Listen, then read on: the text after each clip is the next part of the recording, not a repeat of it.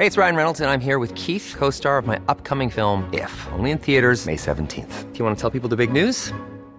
All right, I'll do it. Sign up now and you'll get unlimited for $15 a month in six months of Paramount Plus Essential Plan on us. Mintmobile.com slash switch. Upfront payment of $45 equivalent to $15 per month. Unlimited over 40 gigabytes per month. Face lower speeds. Videos at 480p. Active Mint customers by 531.24 get six months of Paramount Plus Essential Plan. Auto renews after six months. Offer ends May 31st, 2024. Separate Paramount Plus registration required. Terms and conditions apply if rated PG.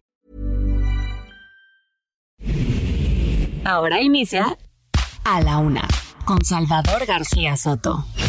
A la una. Donde la información fluye, el análisis se explica y la radio te acompaña. A la una con Salvador García Soto. A la una. Comenzamos. Por lo que me sumo a la posición de no distribuir los libros de texto en este ciclo escolar. A jalar pónganse a jalar, que no los distraiga el tema electoral.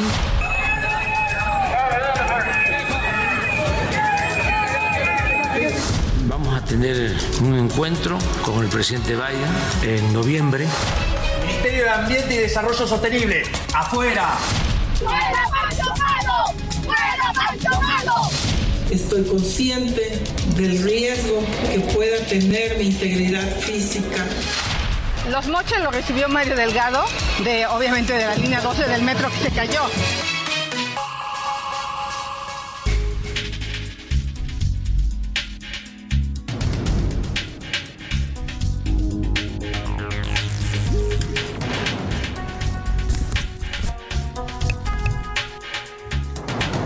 Ya es la una de la tarde en punto en el centro de la República. Los saludamos con mucho gusto Estamos iniciando a esta hora del mediodía a la una este espacio informativo que hacemos todos los días para usted a esta misma hora del día, justo cuando el reloj marca la una de la tarde ya con un minuto. Estamos aquí en estos micrófonos, los micrófonos del Heraldo Radio, listos para informarle, para entretenerle y también también para acompañarle en este momento de su día. Todos los días nos proponemos ser su compañía diaria al mediodía y también llevarle la mejor información, la información más completa, verificada y por supuesto eh, el análisis, el contexto para que usted saque sus propias conclusiones y forme su propia opinión. En este martes 15 de agosto nos da mucho gusto saludarlos, día de quincena, así es que pues a cuidar el dinerito, a cuidar la paga, que lamentablemente pues así como la recibimos casi casi nada más pasa de mano en mano porque se nos va para pagar todas las deudas, los pendientes, los créditos. Ay, qué tanta cosa le digo que hay que pagar. Usted sabe bien de esas cosas. Cuide, cuide su dinero. Es martes de quincena. Vamos a tener un programa muy movido, con mucha información, con muchos temas importantes que están ocurriendo en este momento en la ciudad, en la República y en el mundo. Se los voy a estar actualizando. Ya sabe, solo lo más importante de lo que ocurre en el panorama informativo se lo estaré reportando aquí en A la Una, en las siguientes dos horas, acompañado de este equipo de profesionales en la información y en la producción radiofónica que hacemos juntos este programa. Vamos a tener temas interesantes y hoy Hoy es un día importante para el cine mexicano. Se está denominado el día de hoy, el 15 de agosto, como el Día Nacional del Cine Mexicano. Un aplauso, por, por supuesto, para toda esta gran industria del cine mexicano que se mantiene a flote a pesar de los pesares, a pesar de los recortes presupuestales. En este gobierno no le ha ido bien al cine mexicano porque desaparecieron el Fidecine, el fideicomiso que financiaba a las producciones independientes. Bueno, pues aún así, nuestro cine sigue, sigue dando mucho de qué hablar en el el mundo. Es, es, muy frecuente que las películas mexicanas ganen premios en los festivales de cine más importantes, en Cannes, en el Festival de Cine de Morelia, en por supuesto en los Oscars han sido, hemos sido nominados. Tenemos representantes ahí, directores mexicanos que están triunfando y recibiendo Oscars. En fin, está en un buen momento el cine mexicano. Hay mucha producción cinematográfica, no como debiera, ¿eh? no como debiera, porque somos un país y una sociedad que consume mucho cine. Lamentablemente también nos hemos vuelto muy malinchistas, ¿no? Preferimos siempre el cine de Hollywood, el cine comercial. Hay gente en este país muy malinchista que ve la cartelera y dice, ¿esa película cuál es? Ah, es mexicana, ah, no me interesa. O sea, ni siquiera se dan la oportunidad de verla. Hay churros mexicanos, claro que los hay. Hay películas muy comerciales que son para eso, para un público que gusta de ese tipo de cine, pero también hay una producción cinematográfica de muy buena calidad. Hay cine de autor, hay cine artístico, hay cine con contenido social. En fin, tenemos un panorama muy variado, por supuesto. Vamos a estar homenajeando en la música a esta gran historia del cine mexicano, desde las canciones de aquellos años dorados, la época dorada que le llaman del cine mexicano, los años 40, 50 hasta los 60, después viene en los 70 y 80 una especie, todavía en los 70 había una buena producción, directores representativos, en los 80 viene la crisis y el cine de las ficheras y luego pues resurge lo que llaman el nuevo cine mexicano. Vamos a estar poniendo canciones, temas de películas, tanto del viejo cine mexicano, del cine de la época de oro, como del cine, el que le llaman ahora el nuevo cine mexicano. Estamos reconociendo así a los directores, fotógrafos, productores, actores, guionistas, toda esta gran industria que además pues alimenta a muchas familias en México porque dependen de esta actividad. Hoy la música está dedicada para ellos, para el gran cine mexicano. Vámonos, si le parece, directo a los temas informativos que le tengo preparados en este martes. A la una. Con Salvador García Soto. Incertidumbre. Todavía no se sabe nada sobre los cinco jóvenes desaparecidos en Lagos de Moreno, Jalisco. Está circulando una versión en redes sociales de que habrían sido encontrados sin vida. Sin embargo, la Fiscalía de Justicia de Jalisco desmiente esta versión y también lo que circula, y le voy a actualizar la información, es una fotografía donde aparecerían los cinco jóvenes desaparecidos desde el viernes pasado, amordazados eh, con signos de violencia. No se ha confirmado, los padres no han dicho si reconocen o no que se trate de sus hijos, pero hay todavía pues mucha expectación, dolor y también coraje, rabia e impotencia allá en Jalisco por este tema. Inconforme, el senador periodista Miguel Ángel Mancera va a impugnar, dice, el resultado del proceso del Frente Amplio por México. Dice que hubo omisiones del comité y se va a ir a Tribunal Electoral a impugnar este proceso. Y amigos, del 15 al 17 de noviembre el presidente López Obrador va a, viajar, a San Francisco, California, en la que sería su tercera gira por los Estados Unidos, su cuarta, creo que su cuarta gira por los Estados Unidos, ahora le doy bien el dato, pero el caso es que asistirá al Foro de Cooperación Económica Asia eh, Pacífico. Va a estar acompañado de su homólogo estadounidense Joe Biden, con quien va a tener también una reunión privada. Y polémica, la diputada de Morena, Adela Ramos Juárez, se sumó a la petición de no distribuir los libros de texto de la SEP para el siguiente ciclo escolar. Dice la diputada que a raíz de esta posición de oponerse a los libros de texto, teme por su vida. Ya son al menos ocho, menos ocho estados en, en la República que dicen que no van a distribuir los materiales de los libros de texto hasta que se resuelva el amparo interpuesto por padres de familia. En los deportes, por el orgullo, Rayados de Monterrey es el único sobreviviente, el único equipo mexicano que queda en la League's Cup de los Estados Unidos. Va a enfrentar hoy al Nashville de eh, Tennessee, el equipo que eliminó al América, justamente los que sacaron de este torneo al América. Además, en el Día del Cine Mexicano le vamos a presentar las mejores películas con temática deportiva en el séptimo, el llamado séptimo arte nacional. Nos va a contar de todo esto Oscar Mota. Y en el entretenimiento, Anaí Arriaga trae buenas noticias para los fans de Madonna. Ya hay fechas reprogramadas, ya repusieron las fechas para sus conciertos en México. Esto después de que por enfermedad Madonna tuviera que cancelar o posponer el arranque de su gira. Como ve, tenemos un programa variado con muchos temas, con mucha información distinta, eh, distintos tópicos, asuntos para estarle informando, por supuesto también para estar comentando con usted y también para debatir, para que juntos hagamos este ejercicio de ida y vuelta y debatamos los temas de la agenda pública del país. En A la Una te escuchamos. Tú haces este programa. Esta es la opinión de hoy. Música Y en las preguntas de este martes les tengo temas interesantes, algunos de ellos dolorosos como este con el que voy a empezar. Estos cinco jóvenes originarios de Jalisco no rebasan los 22 años de edad.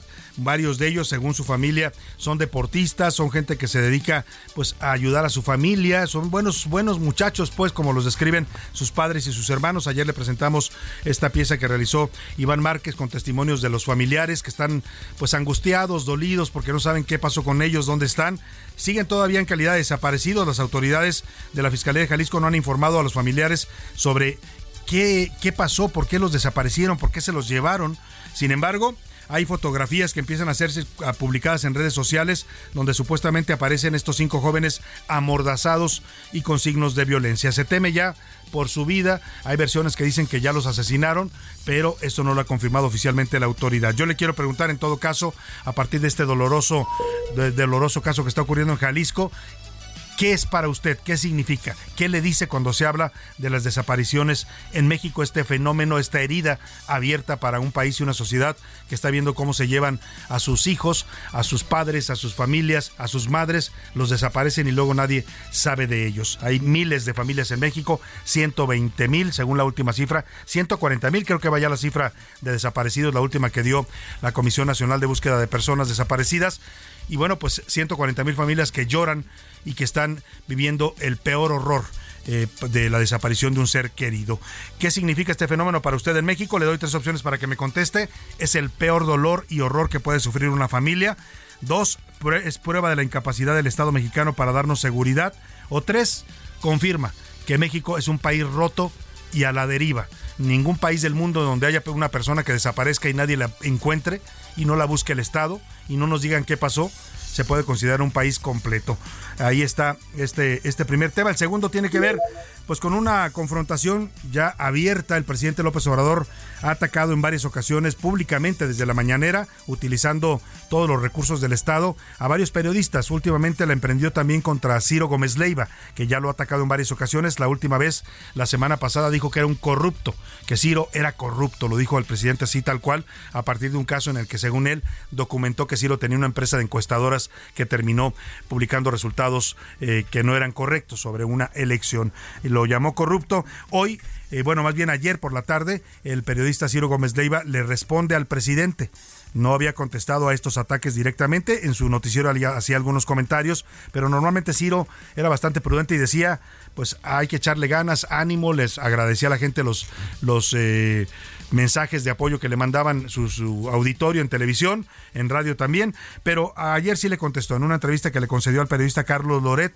eh, Ciro Gómez Leiva dijo que el presidente es como aquel buleador, aquel grandote de la escuela que aprovechando su fuerza, en este caso el presidente aprovechando su fuerza como, como jefe del Ejecutivo, como jefe del Estado mexicano, utilizando el poder, pues va por la escuela buleando a los demás, abusando y atacando a los demás con su poder. Más adelante le voy a poner el audio para que usted escuche lo que respondió Ciro Gómez Leiva, pero yo le quiero preguntar, ¿usted a quién le da la razón en esta confrontación? Le doy tres opciones para que me responda.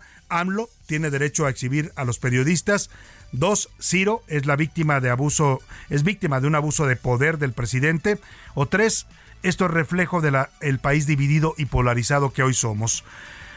Y finalmente, este martes, ya le decía, es Día Nacional del Cine Mexicano. Hoy eh, conmemoramos y celebramos a toda esta industria cinematográfica que nos ha dado muchas, muchas historias, pues historias de vida que son parte ya de nuestra cultura popular, ¿no? Desde nosotros los pobres y ustedes los ricos, hasta Amores Perros, hasta cuál le gusta del nuevo cine mexicano y tu mamá también, películas que le han dado la vuelta al mundo, muchas que han ganado premios, Bajo Fuego, una más reciente que habla precisamente del, problema de las desapariciones, en fin, hay muchas películas mexicanas, a mí me gustan en particular, muchas eh, grandes directores, Felipe Casals, eh, por supuesto Ismael Rodríguez, eh, Luis Alcoriza, que es uno de mis directores favoritos, le recomiendo una película de él que se llama El Rincón de las Vírgenes, que es una radiografía de la provincia mexicana, Luis Buñuel, que hizo mucho cine en México, aunque él es de origen español, pero mucha de su producción cinematográfica por el exilio del franquismo la hizo aquí en México. En fin, hay grandes directores, pues los nuevos, ¿no? La, triada de estos gigantes que son el, señor eh, Alejandro González Iñárritu, eh, Alfonso Cuarón y Guillermo del Toro, pero muchos otros que están ahí también produciendo y haciendo cine, Luis Estrada, que acaba de hacer esta de Viva México, en fin, mucha, mucha producción cinematográfica. Yo le quiero preguntar cuál es su película favorita del cine mexicano, la que más le haya gustado de todos los tiempos. Puede ser antigua, puede ser actual. Usted dígame cuál es su película favorita del cine mexicano y por qué. Mándeme un mensaje y al 55 18 41 51 99. Ya sabe que aquí su opinión siempre cuenta y también sale al aire. Y ahora sí, nos vamos al resumen de noticias, porque esto, esto como el martes y la quincena, ya comenzó. De película. Un hombre murió y cinco más fueron detenidos tras una persecución sobre periférico Adolfo López Mateos. Conflicto. Una riña en el penal regional del municipio de Angostura, en Sinaloa, provocó la movilización de los elementos de seguridad. Consecuencias. Durante este verano, los viajeros estadounidenses frenaron los viajes a Cancún y la Riviera Maya esta primavera dirigiendo su atención a destinos como Europa, Japón y otras partes del Caribe. Sanciones. Por no respetar el horario de funcionamiento, autoridades suspendieron tres restaurantes bar ubicados en Ciudad Satélite en Naucalpan. Uno más. El dirigente político Pedro Briones fue asesinado a balazos este 14 de agosto en Ecuador, apenas unos días después del ataque contra el candidato del movimiento Construye, Fernando Villavicencio.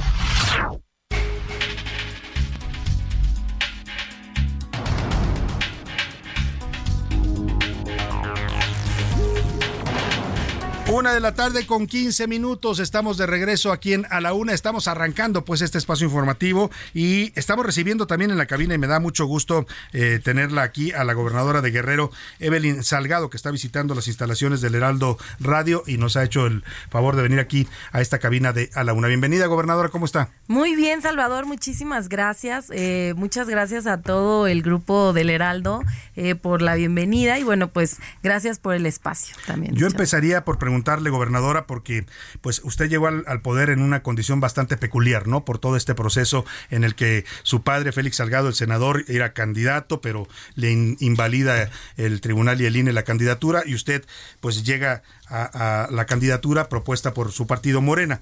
Eh, lo primero que yo le preguntaría para que la gente sepa y la, la, gente que nos escucha, ¿quién es Evelyn Salgado? Porque a usted muchos la ven y esto también puede catalogarse a veces como un tema de violencia política de género. Todo el mundo dice la hija de Félix Salgado, pero ¿quién es la gobernadora Evelyn Salgado? ¿Cómo se define usted a, a sí misma? Así es, Salvador. Bueno, pues llegué en condiciones eh, sorpresivas para sí. muchos. Eh, obviamente fue una contienda eh, fuera de lo común totalmente. Yo tuve tuve únicamente 20 días para poder, poder, recorrer los 81 municipios del estado de Guerrero. Hice campaña en 21 días prácticamente para que la gente me conociera, escuchara mis propuestas y demás.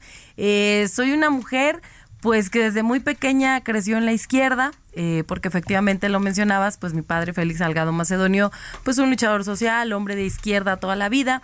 Entonces, pues en la casa recibíamos al ingeniero Cuauhtémoc Cárdenas, a Porfirio Muñoz Ledo, uh -huh. eh, yo comentaba que hacía mis tareas en los templetes, en los mítines. Uh -huh. Entonces la política siempre estuvo prácticamente en Presente mi ADN. En, su vida. en todo momento, uh -huh. desde muy pequeña y acompañando en todo momento a mi padre. Se da esta contienda, se gana la gubernatura y obviamente Evelyn tiene eh, pues que tomar las riendas, que asumir este papel como gobernadora, este cargo y encargo eh, que el pueblo de Guerrero me confirió y que para mí es un alto honor y obviamente un gran compromiso, pero Evelyn pues es esa mujer comprometida, esa mujer de izquierda, madre de dos hijos, eh, porque también tenemos pues todas nuestras facetas como mujeres, como uh -huh. madres y como funcionarias y servidoras públicas y pues que obviamente eh, aunque Félix Salgado Macedonio sea el padre de la gobernadora, que incluso él hasta lo menciona de broma, sí. dice, es que ahora ya no es la hija de Félix, ahora es Félix el, el papá, papá, de, la gobernadora. gobernadora, ¿no? Entonces, bueno, él dice, se cambiaron ya este hay algunos eh, roles se, ¿no? se, cambiaron los roles y aparte se rompieron algunos estereotipos y paradigmas. E, eso le iba a preguntar cómo ha sido la experiencia de ser la primera mujer gobernadora en un estado tan complicado porque Guerrero es un estado hermoso tiene todos los recursos tiene todo el potencial lamentablemente también es uno de los estados que tienen más marginación en el país y que arrastran problemas estructurales pues históricos. Cómo ha sido esa experiencia cómo cómo siente usted la recepción de los guerrerenses a una mujer gobernándolos sí claro y durante décadas y aparte pues de esas deudas históricas que tenemos el machismo También. en algunas regiones entonces era enfrentarse contra el machismo era enfrentarse eh, contra el no va a poder está muy joven no tiene experiencia porque aparte de ser mujer pues resulta que me veían eh, muy joven. Uh -huh. Entonces allá en Guerrero, pues esa chamaca, ¿no? De, sí. Esa chamaca no, no va a poder y no la va a armar. Entonces, de verdad que fue un doble reto, como mujer y como joven, eh, poder eh, avanzar, poder romper efectivamente todos esos estereotipos y paradigmas. Eh, no me gusta dividir, no he sido de una manera radical de decir es que aquí las mujeres van a valer más que los hombres y o sea un gobierno más feminista digamos exacto. O sea pero sí está llevando políticas de género. 100% yo estoy a favor de esa igualdad sustantiva. Eh, hablaba del protocolo violeta que ahorita te voy a comentar más a fondo de ese protocolo que es un modelo único en toda la República lo tiene Guerrero, con un 94% de efectividad en la localización de, niñas y mujeres en el Estado. Eh, las políticas públicas, por supuesto que van encaminadas eh, hacia las mujeres, pero no se trata de una lucha, yo así lo vi, de una lucha de las mujeres contra los hombres. Es decir, yo soy mejor, eh, tú no, ahora me toca a mí, ¿no? Ahora viene la venganza y vamos a trabajar sin ustedes, vamos a seguir eh, sin ustedes. Yo en todo momento les dije, esta no es una pelea contra ustedes, la verdad es que esta es una lucha contra la pobreza, contra la desigualdad, contra el rezago, contra la marginación y obviamente necesitamos del apoyo de los hombres. Esta es, eh, pues digamos que una lucha de mujeres y de hombres. Es un cambio cultural, digamos, para un Estado como Guerrero, como dice usted, con estas eh, prácticas de machismo. Y, quiero preguntarle, ahora que, mencionaba usted a su padre, es una presencia, pues, digamos, no se puede negar, ahí está en el Estado, además senador de la República, es un político en activo. Eh, ¿Qué papel está jugando él en el gobierno? Porque, pues hay que decirlo, afuera se, se, se difunde y se percibe esta imagen de que él es el que gobierna de facto y que usted es una gobernadora, pues digamos, de, constitucional, pero que el poder está en otro lado. ¿Es cierto eso o qué papel juega su Falso, totalmente falso. Imagínate, tú sabes el esfuerzo que se requiere gobernar un estado. Entonces no podría una persona ni él ser mitad senador y mitad, como le dicen, gobernador eh, de facto, ni yo podría estar haciendo como que trabajo. Eso se nota, se ve y se siente. Hoy todo guerrero sabe que la gobernadora está presente todos los días. Estoy presente en la mesa de construcción de paz, estoy presente en las comunidades, voy a la montaña, voy a la sierra, eh, tomo decisiones y no necesito eh, de que esté alguien detrás o, al lado mío diciéndome lo que tengo que hacer o lo que tengo que decir. ¿Cuál es el papel de Félix Salgado Macedonio? El papel que cualquier padre desempeñaría cuando ve a su hijo o a, una hija en algún lugar. Eh, esto lo, pasamos a lo mejor a, otro escenario, a otro lugar. Al ámbito familiar. Al ámbito familiar. Y él únicamente da consejos, que son bienvenidos, por supuesto, y que yo creo que tengamos la edad que tengamos, siempre vamos a escuchar a Para los padres, siempre somos como niños, ¿no? Pero entonces usted me dice, la que manda en Guerrero se llama Evelyn Salgado. Por supuesto. Totalmente. Y lo, lo digo yo y aparte lo dice él. Él en ningún momento ha dicho aquí yo mando o aquí yo digo o se hace lo que yo digo. Voltea y dice aquí la gobernadora es ella. De hecho, mencionaba su currículum, que es muy largo, que ha sido diputado, que ha sido senador, y que eh, actor, artista, eh, cantante, bueno, ha hecho de todo. Motociclista. Ha hecho periodista. También, Entonces, eh, pero dice, lo mejor es eh, tener a mi hija como gobernadora. Eso es un orgullo como padre. Eh, pues impresionante. Entonces, el papel de Félix Salgado es como consejero en el ámbito familiar, por supuesto. Los domingos, claro que platicamos a veces de otros temas, de cuestiones. Cuando sale la política a relucir, siempre a lo mejor va algún consejo, pero la que toma las decisiones finales, obviamente, soy yo. Él dice que él educó, él crió a sus hijas para que tuvieran alas, para que volaran, para que hicieran lo que quisieran hacer. Eh, mis hermanas no están en la política, tengo muchas hermanas que trabajan en otras cosas. Hay una hermana suya que está en el DIF, porque le han publicado eso en algunas. Eh, sí, claro. Ella eh, maneja el DIF. sí, pero es honoraria, es una figura honoraria como cualquier presidente. Porque se habló de que habían aumentado su sueldo y que No, no, no, ella, es más, ella no tiene ni sueldo. Entonces, ahí yo creo que hay una confusión. Salvador, tú sabes que cuando llega un gobernador, pone, por ejemplo, a su esposa, a su hija. Sí, claro, a la pareja normalmente. A la pareja como presidenta honoraria del sistema DIF. Y existe una figura que es el director o la directora general. Ellos sí tienen un sueldo, ellos son los que firman incluso eh, pues todo lo relacionado administrativamente en el DIF y ella eh, pues es, uno, es honoraria y ella se encarga a lo mejor de delinear cuáles son las políticas en favor de los niños y todo lo demás, pero el presupuesto eh, se fijó en base a las necesidades del DIF. Hay muchas personas con discapacidad, hay muchas personas que necesitan terapias eh, físicas y es por eso que se aumentó el presupuesto. O sea, no tiene que ver con la presencia de su hermana, que es lo que se ha sugerido. Nada. Ahora, usted está a punto de cumplir ya dos años, entiendo que va a presentar su segundo informe de gobierno y es un buen momento para preguntarle cómo encontró el Estado, qué, qué, Estado recibió Belín Salgado y qué tanto se ha avanzado, se ha logrado de lo que usted encontró eh, cambiar o transformar en estos dos años. Bueno, encontramos un Estado muy lastimado, eh, ahorita lo comentaba, eh, muy lastimado en muchos aspectos, pero también un Estado con mucha esperanza.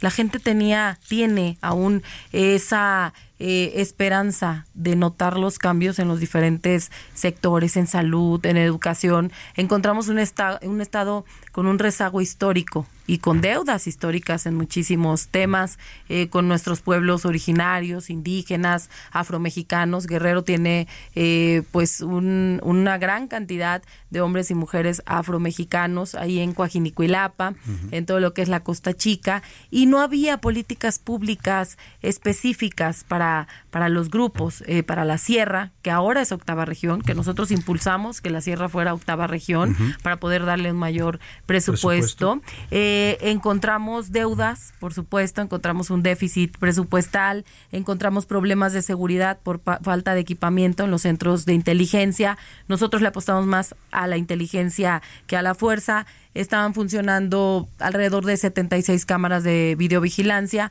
hoy están funcionando más de 900 cámaras de videovigilancia, eh, pues encontramos descontento social, un sistema de salud deficiente, eh, un sistema también en, todo lo turístico que faltaba también esta parte y bueno, muchos otros temas. Yo comentaba que incluso llegué a ver eh, centros de salud cerrados con candado y... Así de plano, abandonados. Estaban no nada más en abandono o que hubiera una mesita, una silla y alguien como diciendo pase por favor, no, estaban cerrados con candado y con cadenas y llegamos a abrir centros de salud, a equipar centros de salud eh, con el personal médico, con medicamentos. Por supuesto que hace falta eh, mucho, pero tenemos ahora la Secretaría de Salud ahí en Acapulco que nos ha apoyado bastante. Tenemos ya unidades eh, de hemodiálisis, que fue una de las promesas que yo hice, que cada región de Guerrero iba a tener su unidad de hemodiálisis gratuita. Sí, porque la gente tenía que trasladarse a, a, Acapulco, a otro estado. Gente de eh, la Costa Chica tenía que ir a Acapulco. Gente de la Tierra Caliente a otro lado. Gobernadora, tengo que hacer la pausa porque me va a cortar la guillotina, pero le pido que nos aguante tantito el corte para terminar porque le quiero preguntar sobre el fenómeno de la inseguridad y la violencia que se ha visto últimamente en Guerrero para que me explique. Regresamos después de esta pausa y seguimos conversando con la gobernadora de Guerrero, Evelyn Salgado. No le cambies. Estás en A la Una con Salvador García Soto. Información útil y análisis puntual. En un momento regresamos. Heraldo Radio, la H se lee, se comparte, se ve y ahora también se escucha.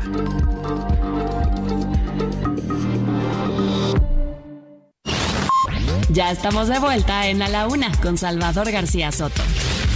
Tu compañía diaria al mediodía.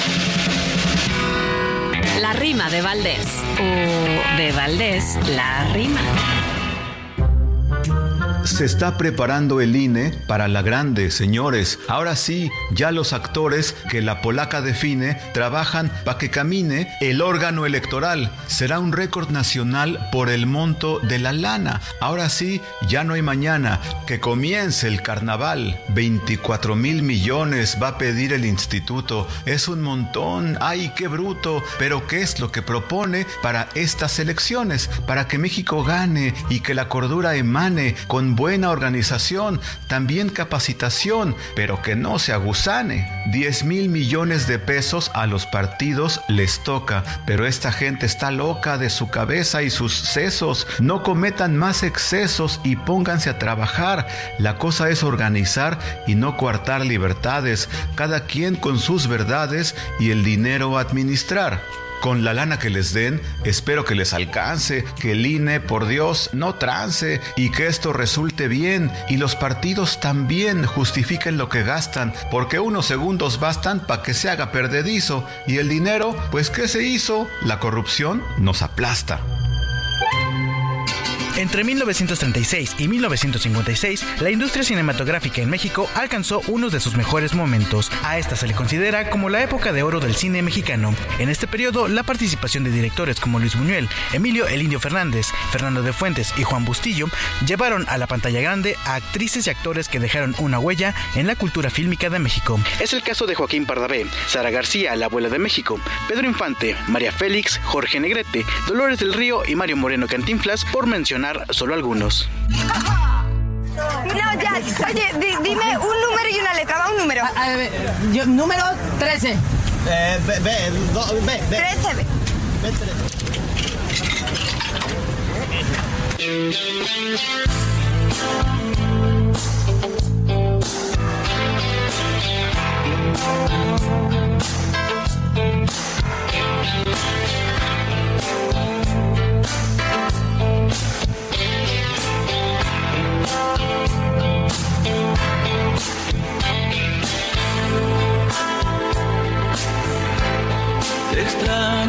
nunca y no sé qué hacer.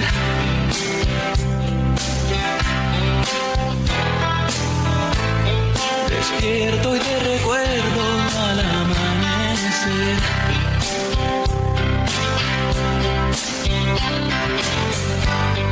Espera otro día por vivir sin ti. El espejo no miente te veo tan diferente. Haces falta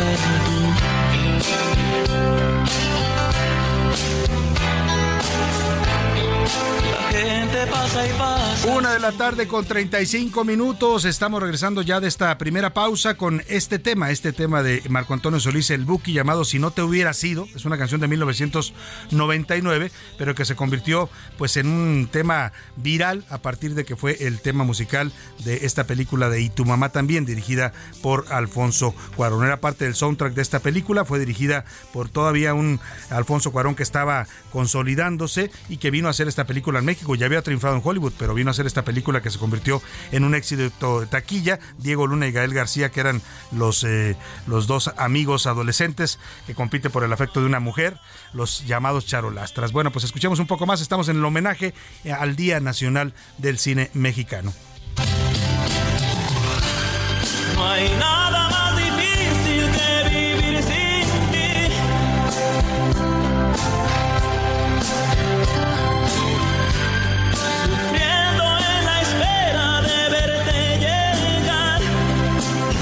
A la una, con Salvador García Soto. Y estamos de regreso, estamos de regreso aquí en la cabina con, conversando con la gobernadora del estado de Guerrero, Evelyn Salgado. Gobernadora, vamos a, revisar el tema de la seguridad, que sin duda ha sido el mayor reto que usted ha enfrentado, además de muchos otros que ya me mencionó, en muchos asuntos estructurales en Guerrero. La violencia que, pues, eh, tampoco es algo nuevo en Guerrero, pero que a usted le toca recibir un estado que viene, pues, con una presencia muy fuerte del crimen organizado y que se ha reflejado en estos hechos que vimos en Chilpancingo, un descontrol de un día completo. ¿Qué está pasando con este tema? Y qué tanto control está teniendo el Estado y en este caso también la Federación, porque es un tema federal de este tema de violencia, inseguridad y narcotráfico. Así es, Salvador. Bueno, lo acabas de, mencionar eh, sobre la seguridad en Guerrero. Sin duda, pues es un reto que cualquiera que gobierna Guerrero enfrenta y nosotros la verdad es que asumimos este tema con mucha responsabilidad y sobre todo eh, con una visión de desvincular cualquier intento de la delincuencia por relacionarse o involucrarse en el ámbito gubernamental. Eso sí quiero que quede bien claro, que se despeje cualquier duda que pueda existir. La gobernadora no tiene eh, ningún tipo de pacto, acuerdo con ningún grupo. Eh, yo siempre he dicho que el pacto que tiene la gobernadora es con el pueblo de Guerrero y pues eh, en muchos intentos han querido eh, hacer ese vínculo, ¿no? Sí, hablaban de esta, de esta relación que usted tuvo con una pareja que estaba vinculado a un, a un cártel, ¿no? Sí, totalmente falso. Yo soy una mujer soltera, madre de dos hijos, eh, vivo con mis hijos ahí en Chilpancingo, ahí tienen su casa cuando gusten. No tengo ningún tipo eh, de vínculo con ningún grupo. nosotros cuando estamos en la mesa de construcción de paz, yo nunca digo a este grupo sí, a este grupo no. Nosotros enfrentamos eh, pues la violencia desde todas las trincheras y a todos los grupos en particular. Entonces, que quede muy claro que mi pacto es únicamente con el pueblo de Guerrero, con la sociedad civil, con todos los grupos, organizaciones, pero nunca será eh, con la delincuencia y que por más intentos eh, que hagan de querer buscar cualquier tipo de vínculo, en realidad no van a encontrar absolutamente nada. Soy una mujer muy transparente, muy honesta y sobre todo en ese punto sí quiero ser muy enfática. No hay ningún pacto con ningún grupo de la, delincuencia organizada, sino que es eh, obviamente con el pueblo. En este eh, eh, tema tan importante como es la seguridad en nuestro estado, puedo comentarte, Salvador, que algunos de los delitos de alto impacto por ejemplo, como secuestros, robos de vehículos, se mantienen a la baja.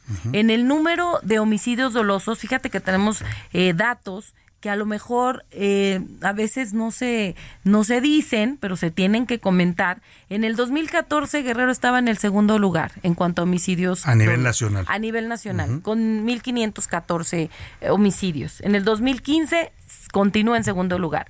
En el 2016 segundo lugar. En el 2017 se va al primer lugar con 2.522 homicidios. En el 2018 baja al cuarto lugar. 2019 séptimo lugar. 2021 que fue prácticamente los años de pandemia, eh, pues hay también eh, baja al noveno lugar con 1.434 homicidios en el 20 y en el 21 con 1.377. En el 2022 igual estamos en el noveno lugar, pero la diferencia es que estamos con 1.360 homicidios. Quiere decir que estamos con menos homicidios que otros años. No se puede comparar, por ejemplo, este año con el 2017 o en el 2018 que estaban a más de 2.500 homicidios. Pues hay una disminución. Ahora, eh, usted me decía, no hay vínculos de usted eh, con los cárteles, no hay pacto con ningún grupo, grupo del crimen organizado. ¿Qué pasa con la alcaldesa de Chilpancingo? Porque también fue un escándalo nacional estas grabaciones de videos y de audios que se filtraron en donde ella se reúne con un líder importante de los grupos delictivos ahí en, en Guerrero. ¿Se ha investigado el asunto? ¿Se está investigando? Eh, lo que tengo entendido, eh, incluso por voz de la propia presidenta, que ella es la que ha dado las declaraciones, ella ha comentado que acudió de manera eh, pues eh, personal a las instalaciones de la Fiscalía General de la República para poder dar eh, pues su versión para una entrevista me parece con el fiscal. Y bueno me parece que sigue ahí la investigación eh, yo no he tenido mayor información esto lo está llevando directamente fiscalía y ellos están llevando todas las líneas de investigación correspondientes hablábamos de este tema que también es muy importante los municipios tienen una dinámica también en materia de Complicada en materia de seguridad. Yo le preguntaba qué, qué tanto o cómo recibió las policías municipales, que son un problema no solo en Guerrero, en todo el país. Sí, totalmente. Nosotros tratamos eh, a través de la Secretaría de Seguridad eh, Pública del Estado dar ese acompañamiento, muchas veces asesoría, capacitación, facilidades para que los cuerpos policíacos eh, pues estén certificados. Les damos todas las facilidades para que podamos tener policías ya certificados con sus exámenes de control y confianza, todo. Armamento. Armamento en algunos de los casos, salvo Iguala que tiene todo todavía la, parte de los 43 de esta parte de lo que ocurrió con Ayotzinapa, y que obviamente está manejando el gobierno eh, federal, la Secretaría de Gobernación llevan ahí otra dinámica por lo que ocurrió, eh, porque pues se, que continúa con las investigaciones. Entonces, Eh, nada más sería Iguala. Con Lo esa demás sí está bajo el control. Lo demás sí, eh, obviamente se revisan las policías municipales en cuanto tenemos algún indicio o tenemos eh, alguna sospecha sobre algún cuerpo policíaco en algún municipio, de inmediato actuamos como Secretaría de Seguridad Pública en coordinación también con la Federación y eh, pues muchos también de los alcaldes y alcaldesas incluso han llegado a pedir el apoyo y dicen, por favor, ayúdenos a que sea a lo mejor un policía estatal el que sea nuestro. O sea, perdieron el control los alcaldes de las policías municipales. Pues a lo mejor no es perder el control, pero definitivamente muchas veces entre la amenaza Sí. no sabemos, eh, pues eh, son comunidades muy pequeñas. la infiltración del crimen. Exactamente, donde se conocen todos y donde a lo mejor pueden llegar y decir, a ver, policía, eh, pues si no haces esto, aquí está tu familia y a lo sí, mejor muchas veces son amenazas y ahí entramos nosotros para brindar esa tranquilidad a esas comunidades de que no puede ocurrir. Ahora, en los municipios de Guerrero, sobre todo en algunas zonas como la, la montaña, la sierra, eh, la costa chica, la costa grande, se dio este, o hay este fenómeno de las guardias comunitarias. Incluso se hizo en el pasado una ley que pretendía regularizarlas. Lamentablemente, muchos de estos grupos se ha comprobado que tienen vínculos, son armados por el crimen organizado. ¿Qué se hace en ese sentido con las guardias comunitarias? Bueno, nosotros eh, hicimos, mm, pues no sé si llamarlo como depuración, pero una especie ya como de, tenemos ahí la, la, la lista. Eh, para hacer una policía comunitaria no no es todas, no es de que tú digas estoy en Chilpancingo y ahora quiero hacer mi policía Mi propia comunitaria. guardia. Deben de cumplir eh, pues ciertos requerimientos. Primero, pues tener población indígena. Entonces querían hacer, por ejemplo, ahí en Petaquillas, eh, que es muy cerca ahí de Chilpancingo, querían hacer una policía comunitaria y les decíamos, pero es que ustedes no tienen población indígena y aparte están a 10 minutos de la capital, como por qué tendría razón de ser una policía comunitaria en ese lugar. Entonces se dijo, no, eh, todo Costa Chica también do- lo desbloqueamos, ya pueden transitar de manera libre por Costa Chica sin que nadie te esté parando los en estos retenes, retenes. O sea, e- eso es importante porque estas guardias muchas veces tomaban la ley bajo su mandato. O sea, ellos eran la policía, la justicia, ellos cobraban, ellos. ¿Eso se está eliminando? ¿Se está imponían imponían, Imponían- este castigos y sanciones Sí, y todo lo demás incluso. sí entonces eh, nosotros eh, reconocida la crack eh, me parece que era la, la, La ley. la- la policía porque policía, sí. tiene población eh, indígena se manejan ahí con usos y costumbres sin embargo no están eh, digamos que pasando esa, esa- Ese límite. ese límite y esa línea de lo que debe ser el respeto también a la ley y a la constitución Ahora, en el tema de la violencia, pues yo entiendo y veo, porque desde acá se tiene un panorama también de lo que ocurre en el Estado, de los distintos grupos que están actuando. Son grupos muy peligrosos, son cárteles muy armados, ¿no? Tanto los locales como los que han llegado de otros estados y están eh, presentes en Guerrero.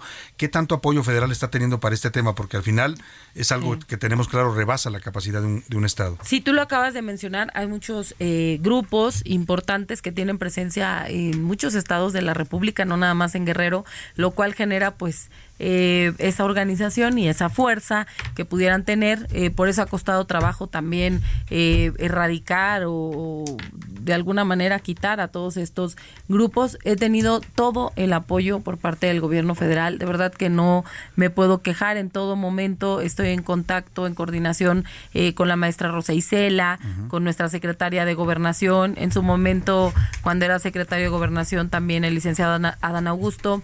También estábamos en todo momento platicando con él, con los generales, con el general Crescencio, eh, con el almirante Ojeda. Nos han apoyado muchísimo con elementos, vienen elementos a la Guardia Nacional. Por ahí hubo eh, algún, eh, pues en algún periódico que se decía, se van los elementos de la Guardia Nacional, se retiran 500 elementos de Acapulco. De- Falso, totalmente falso. Fue un relevo, obviamente están haciendo relevos eh, cada eh, periodo de tiempo y llegaron nuevos elementos. Entonces, sí hay una participación por parte de la federación. Y, y Acapulco, ya que lo mencionó, porque Acapulco se cuece aparte, es un tema complicado también por ser un destino turístico nacional e internacional. Le dicen la joya de la corona. Acapulco, ¿no? Que, que tiene... Y para la economía de Guerrero sigue siendo muy importante. Por supuesto, eh, eh, genera pues una derrama económica importantísima en vacaciones, en estas fechas, eh,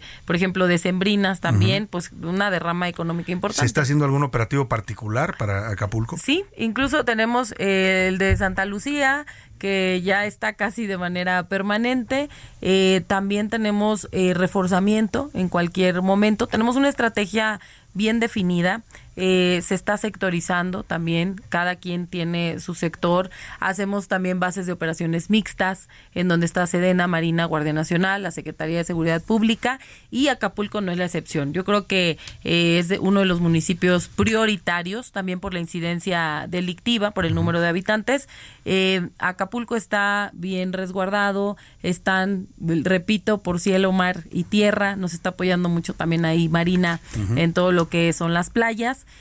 y Sedena pues haciendo todos los recorridos. Entonces sí estamos trabajando en perfecta coordinación con la federación. Y finalmente le pregunto, gobernador, este protocolo Violeta que mencionó usted, que entiendo que es algo pues, original que crearon en Guerrero y que además ha funcionado, me platicaba fuera de, la transmisión la gobernadora que han recuperado muchas niñas y mujeres que son desaparecidas. Totalmente y de manera inmediata. Incluso el eslogan de este modelo, de este programa del cual yo me siento de verdad muy orgullosa y muy contenta porque nació de nuestro corazón y de la mente para tratar de erradicar, de sancionar la violencia contra las niñas y contra las mujeres. Es un modelo único en su tipo. Solo está en Guerrero. Ya muchos estados lo quieren eh, adoptar y me parece pero perfecto. Yo les digo que adelante, que lo tomen, que todo lo que les sirva, pues que lo tomen. Usted que me, decía que es un protocolo que en cuanto se hace una denuncia, se recibe de inmediato de niña o mujer desaparecida y se activan todas las instituciones. Todas. De hecho, el eslogan es cada minuto cuenta. Antes te decían, señora, vaya al Ministerio Público y levante la denuncia y entonces... y espere 72 horas. Espere 72 horas y lo decían así, porque no sabemos qué tal si se fue. Si se fue con el novio. Entonces, que, lo cual era violencia también. Sí, claro, es violencia de género. Entonces nosotros dijimos, no, vamos a lanzar este protocolo, esta alerta, porque cada minuto cuenta, donde en el momento en que nosotros sabemos de la desaparición de una niña, de una mujer, activamos el protocolo de inmediato y están todas las instituciones, todas las dependencias, aeropuertos, eh, también están buscándolas por cielo, mar y las tierra. Las casetas, me decían. En las casetas. Terminales. Ah, terminales este, de, autobuses. Firme convenios con Morelos, con Michoacán, con Oaxaca. Para con los que, estados vecinos. Con los estados vecinos, para que nada de que se van para otros estados de inmediato son detenidos. ¿Cuántas mujeres y niñas se han logrado rescatar en esas con este protocolo? Bueno, tenemos un porcentaje de efectividad del 94%. Estamos hablando de casi 220, 236 niñas y mujeres en 72 horas que han sido de las que son denunciadas, claro. claro, con la denuncia, se requiere eh, la denuncia, pero es algo muy sencillo. Con una llamada se activa con datos eh, de la niña desaparecida, de la mujer desaparecida, con algún teléfono de contacto y de inmediato estamos ya poniendo su fotografía en todas las redes eh, de todas las dependencias de gobierno y también eh, Secretaría de Seguridad Pública, Sedena, Marina, todos participamos. Claro. Pues gobernadora, le agradecemos mucho esta visita. Quiero pedirle que le mande un saludo especial a todos los guerrerenses. Allá nos escuchan en Chilpancingo en el 94.7 FM El Heraldo Radio. Gracias. bueno, pues salúdenlos desde acá. Ay, muchas gracias, mis paisanas, mis paisanos queridos. Ya voy de regreso en un ratito porque tuvimos eh, pues una gira por aquí ayer. Desde ayer estamos acá en la Ciudad de México con el presidente Andrés Manuel. Estuvo hoy por la mañana, en la mañanera. Estuvimos hoy en la mañanera, ayer tuvimos una reunión, pero ya vamos de regreso a Guerrero a seguir trabajando. Les mando un fuerte abrazo a quienes nos escuchen a través del 94.7 allá en Chilpancingo y les mando un fuerte abrazo. Muchas, gracias, gobernadora, por esta visita y por esta plática. Gracias al Heraldo Radio, gracias a ti eh, por la oportunidad. Al contrario, estaremos pendientes siempre de lo que pasa en Guerrero, siempre es un estado importante en la República. Gracias a la gobernadora Evelyn Salgado y vámonos a otros temas también muy importantes. A la una, con Salvador García Soto.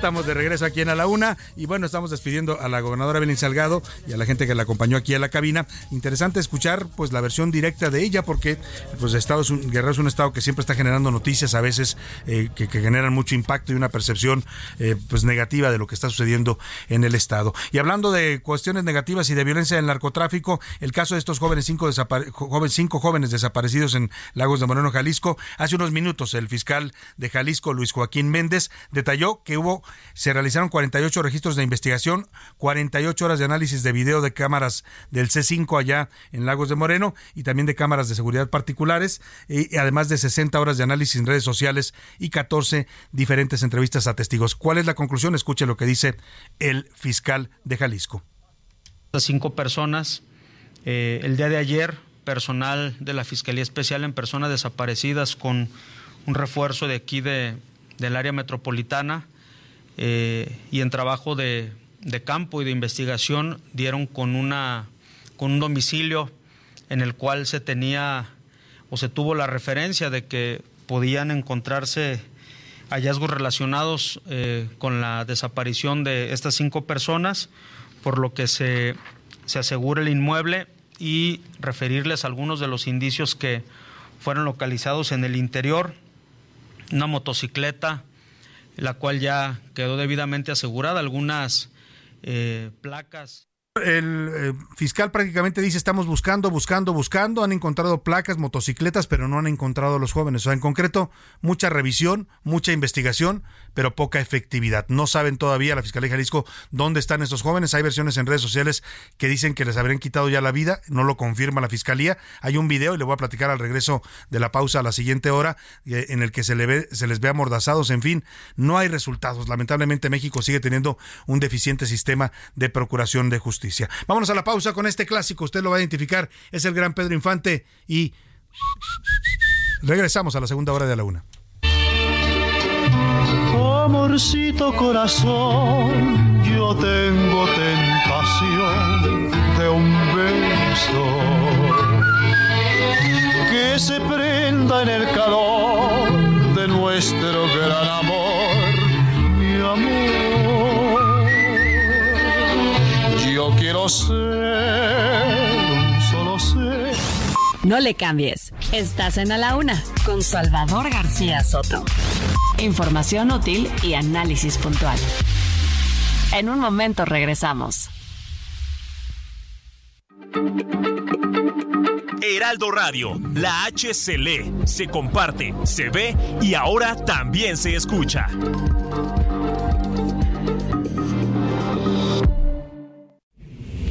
Ya inicia la segunda hora de A la Una con Salvador García Soto.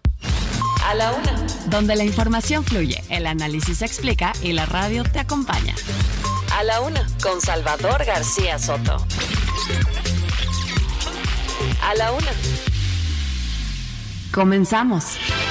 En el top 3 de las películas mexicanas más galardonadas a nivel internacional está María Candelaria, obra dirigida por Emilio El Indio Fernández. Fue premiada con el Grand Prix y el premio a Mejor Fotografía en 1946. Le sigue El Ángel Exterminador. Esta es una de las obras maestras del director español, naturalizado mexicano Luis Buñuel. La película recibió el premio a la crítica internacional en 1962. Finalmente, La cinta Babel, del director mexicano Alejandro González Iñárritu, es una de las películas mexicanas más famosas que en 2006 obtuvo dos premios en Cannes, Mejor Director y el Vulcan al Artista Técnico.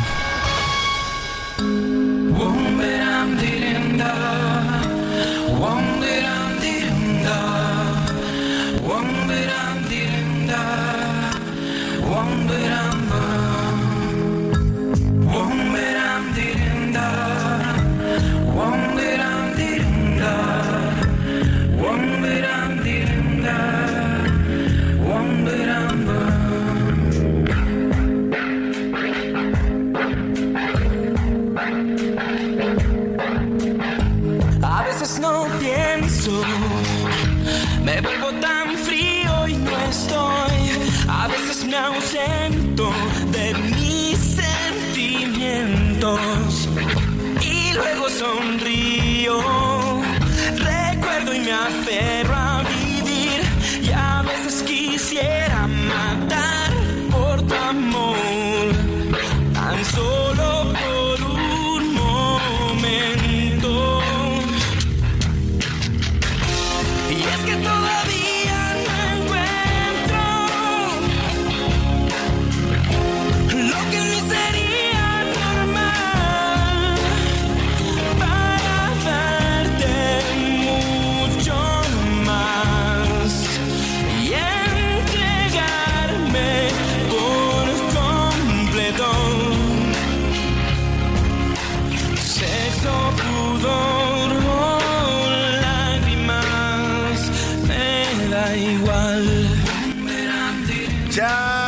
las 2 de la tarde en punto en el centro de la República y es un gusto saludarlo. Estamos comenzando ya a esta hora, la segunda hora de la una y también, también la tarde de este martes 15 de agosto. Y lo hacemos al ritmo de esta canción, que es una de las películas más taquilleras de la nueva era del cine mexicano, una comedia romántica que se volvió un clásico pues para toda una generación, ¿no? A mí me tocó eh, verla todavía en los cines, eh, eh, la película fue todo un fenómeno de taquilla con buenos actores como estaba el señor Bichir, Demián Bichir, estaba Susana Zabaleta, Jorge Salinas, Mónica Dione, Víctor Hugo Martín y Cecilia Suárez, un gran elenco que hizo también una gran comedia que bueno, pues fue del gusto del público y el tema, el tema se volvió también un éxito que es este que canta Alex Intec de 1999, Sexo, Pudor y Lágrimas. Estamos homenajeando y reconociendo al cine mexicano con algunos de sus temas musicales más representativos, tanto el cine de los años dorados, aquel de los grandes ídolos como Pedro Infante,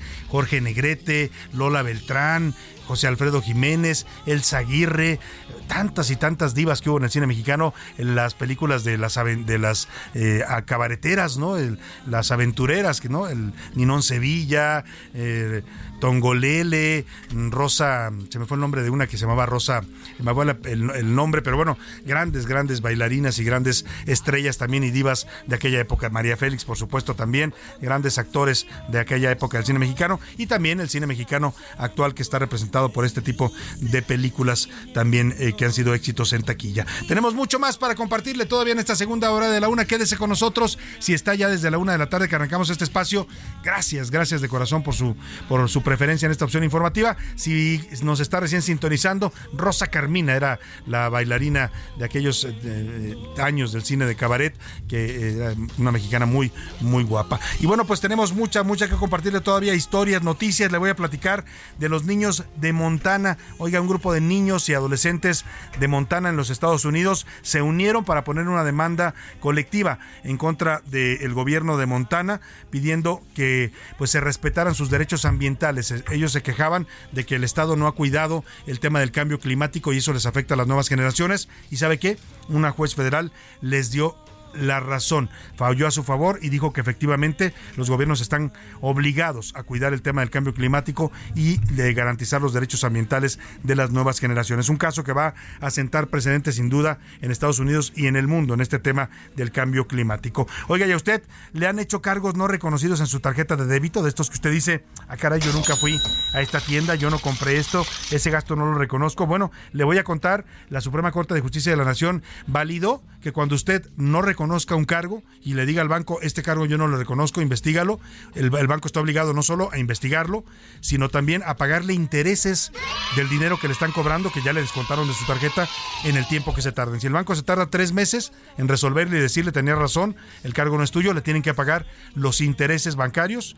correspondientes a esos tres meses, además de devolverle su dinero. Porque hasta ahora los bancos sí investigan y cuando le devuelven, le devuelven nada más lo que usted reclamó, pero no le dan intereses por ese dinero que le retuvieron durante varios meses. Le voy a tener este tema interesante que ya es un fallo y una jurisprudencia de la Corte. También le contaré de la diputada de Morena, Adela Ramos, se sumó a la petición de no distribuir los libros de texto gratuito. Dice que ya no está de acuerdo con los libros de texto, es morenista y lo más delicado es que dice que teme por su vida pues, oiga, ¿qué pasa en Morena? ¿no? Uno no puede disentir porque lo matan. Bueno, vamos a hablar de esta diputada. Ya van ocho estados de la República que mm, se niegan a distribuir los libros de texto porque argumentan que van a esperar el resultado de los amparos judiciales otorgados a las asociaciones de padres de familia. Mucho, mucho para compartirle todavía en esta segunda hora de la una, pero como siempre, este, en este momento ya están aquí en la mesa para escuchar sus mensajes y opiniones. Le doy la bienvenida a Milka Ramírez. Bienvenida, Milka, ¿cómo estás? Gracias, Salvador. Muy bien. Fíjate que estaba escuchando la música y digo, aparte del tema que es el cine de oro mexicano, estas canciones como que me están remontando un poquito a cuando era un poquito a más tu niña, a, tu, a, tu, niñez, ¿no? Todos crecimos, a ver, yo crecí viendo las películas de Pedro Infante, de Jorge Negrete, de Lola Beltrán, de Cantinflas, de Clavillazo, de Tintán. Todos crecíamos porque las pasaban en la televisión, entonces todo conocimos ese cine por la televisión más bien nosotros, ¿no? Nuestras generaciones. Ay, perdón, y me recuerda la verdad mucho a mi abuelita, que era como la que ponía las La que le gustaban esas películas. así cocinando y, tú aprovechabas para Buenos recuerdos. Buenos recuerdos. Y vamos a darle la bienvenida a una fanfarria, por favor, porque regresa después de una gira triunfal por varias ciudades de Canadá y del extranjero. José Luis Sánchez, nuestro jefe de información. Bienvenido, José Luis. Salvador García Soto, Mil Ramírez. Nunca había sido tan contento de gritar Salvador García Soto, ¿cómo están? Gracias. Y bueno, ya de regreso con muchos brillos, muchos ánimos. También, eh, bueno, pues con muchas ganas y muy contento y descansado. Qué bueno, Salvador. José Luis. Gracias por las vacaciones. Disfrutaste tus vacaciones. Bastante, sí. Y la verdad es que vengo, híjole, me da un poco de envidia cómo los países donde se respeta la ley, donde se Es que la después de estar en uno de esos países uno dice, Híjole. ¿por qué, ¿por qué México no puede ser así? ¿Por qué no podemos Sí. tener orden, legalidad, justicia? Ay. Tienen sus problemas también, ¿eh? estamos hablando de Canadá porque anduviste por allá en una ciudad canadiense, pero tienen sus problemas, pero vaya, son países donde uno puede salir a la calle tranquilo, seguro, Milka, las mujeres pueden andar caminando Sí, sí, no, bueno. en la noche y no pasa nada. En fin, algún día, algún día sigamos eh, manteniendo la esperanza de que México llegue a ser así. Se le llama calidad de vida y no es imposible. Creo que cada uno puede poner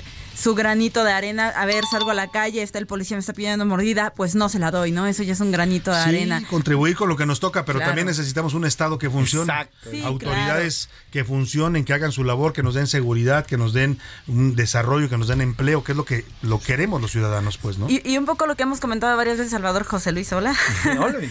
La ciudadanía tiene la posibilidad de exigirle a las Claro, autoridades el, claro, el ¿no? México que quiere. Sí, Entonces, tenemos ese, ese derecho y esa posibilidad, por lo menos a través del voto, ¿no? Y también de exigir cuando no se cumple lo que nos prometen. Pero bueno, vámonos a lanzar la pregunta en este espacio. ¿Qué dice el público?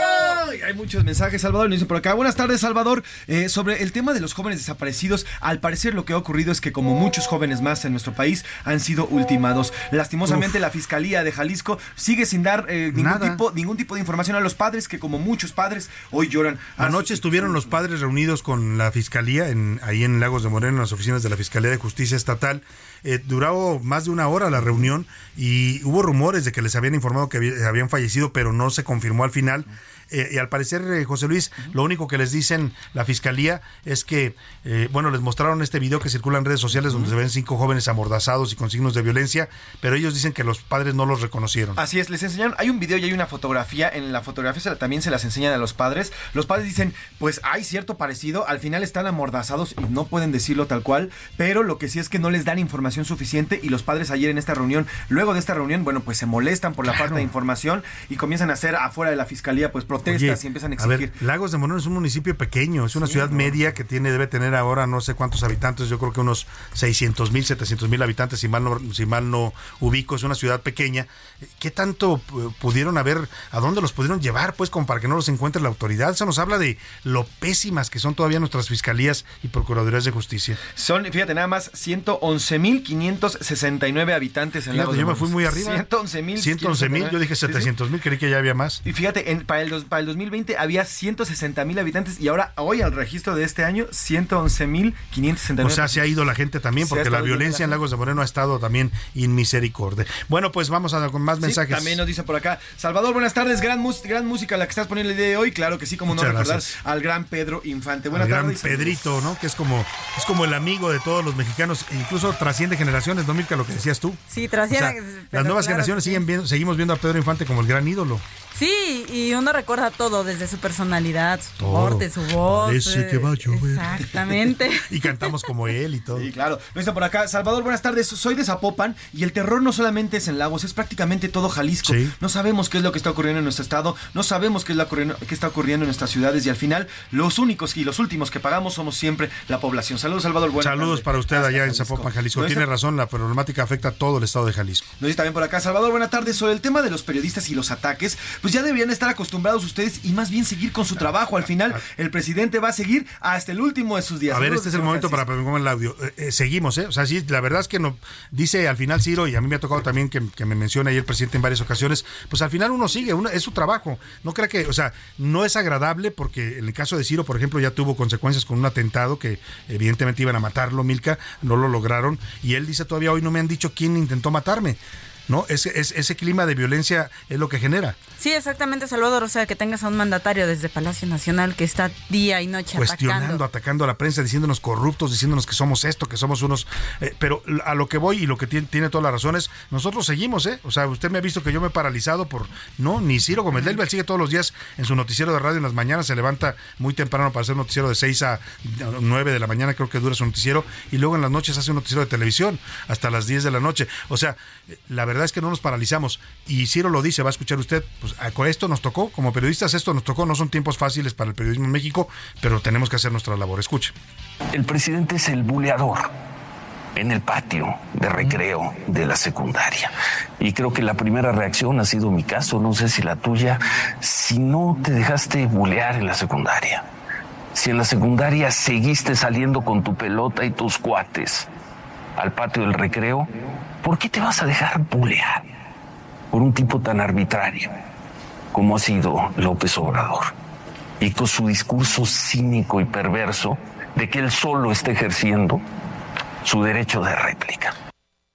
Él es el buleador en el patio de recreo ya se de la sintió ahí el audio. Él es el grandote que viene acompañado de todos sus cuates, de sus redes sociales, de sus instituciones, de su fuerza, de sus canales de difusión y te bulea todos los recreos. Y cuando estás en el piso y te están pateando y te están escupiendo, dice, pero es parejo, ¿eh? Es parejo. Es la comunicación circular. Estoy ejerciendo mi derecho de réplica. Y le pregunta a Carlos Loret, que lo estaba entrevistando, pues que si eso se puede, se puede aceptar. Y Ciro Gómez Leiva dice, eh, esto nos tocó y así hay que trabajar. ¿eh? Y yo no veo ningún periodista en México que se haya detenido y haya parado su labor por estos ataques del presidente. Tenemos que seguir haciéndolo, es parte de nuestro trabajo. Y no crea que nos, nos espanta tanto. Afecta, sí, porque hay un ambiente muy pesado para uno cuando aquí mismo, cuando decimos a veces algo a la gente no le gusta y nos ofende en redes sociales, nos denigra. A mí hay gente que me ha dicho, ¿y tú quién eres para decir eso, para publicar una columna? A ver, perdón, yo tengo 30 años de, trabajar en el periodismo, ¿no? No, no, no llegué de la nada. Tengo una profesión que me acredita, tengo un trabajo, una historia, ¿no? y muchos otros periodistas también, pero lamentablemente pues son tiempos complicados para el periodismo, pero tiene razón él, nuestro radio escucha, hay que seguir adelante con nuestro trabajo a pesar de estos ataques desde el poder. Fernando Ríos desde Zapopan nos dice, mi opinión sobre de la desaparición de los jóvenes aquí en el estado, yo creo que en este país estamos solos, todos los mexicanos estamos solos, no nos dan seguridad ni el gobierno, ni el estado, ni el federal, ni el local, Uf. estamos solos. Saludos, Salvador. Saludos, sí, qué, qué, qué, drama que nos diga eso y qué, qué duro oírlo, pero es la realidad de muchas partes de México, lamentablemente. Alberto desde Colima, López Obrador es buleador no solamente de Ciro, también de Xochitl, pero también de la clase media, pero también de España, pero también de Perú, pero también de muchísimas más cosas. Saludos, no, no, no, no tiene, no desprecia el presidente a la hora de bulear. Vámonos con los mensajes en Twitter que dice la comunidad en arroba ese García Soto, Milka. Sobre el tema de los jóvenes desaparecidos en Lagos de Moreno y las desapariciones en México, el 11% dice que es el peor dolor que se puede vivir, el 46% dice que se debe a la incapacidad del Estado y el 43% dice que de plano somos un país a la deriva. Somos un país, uy, qué, fre, qué fuerte. Qué a la deriva, sí, el 43%.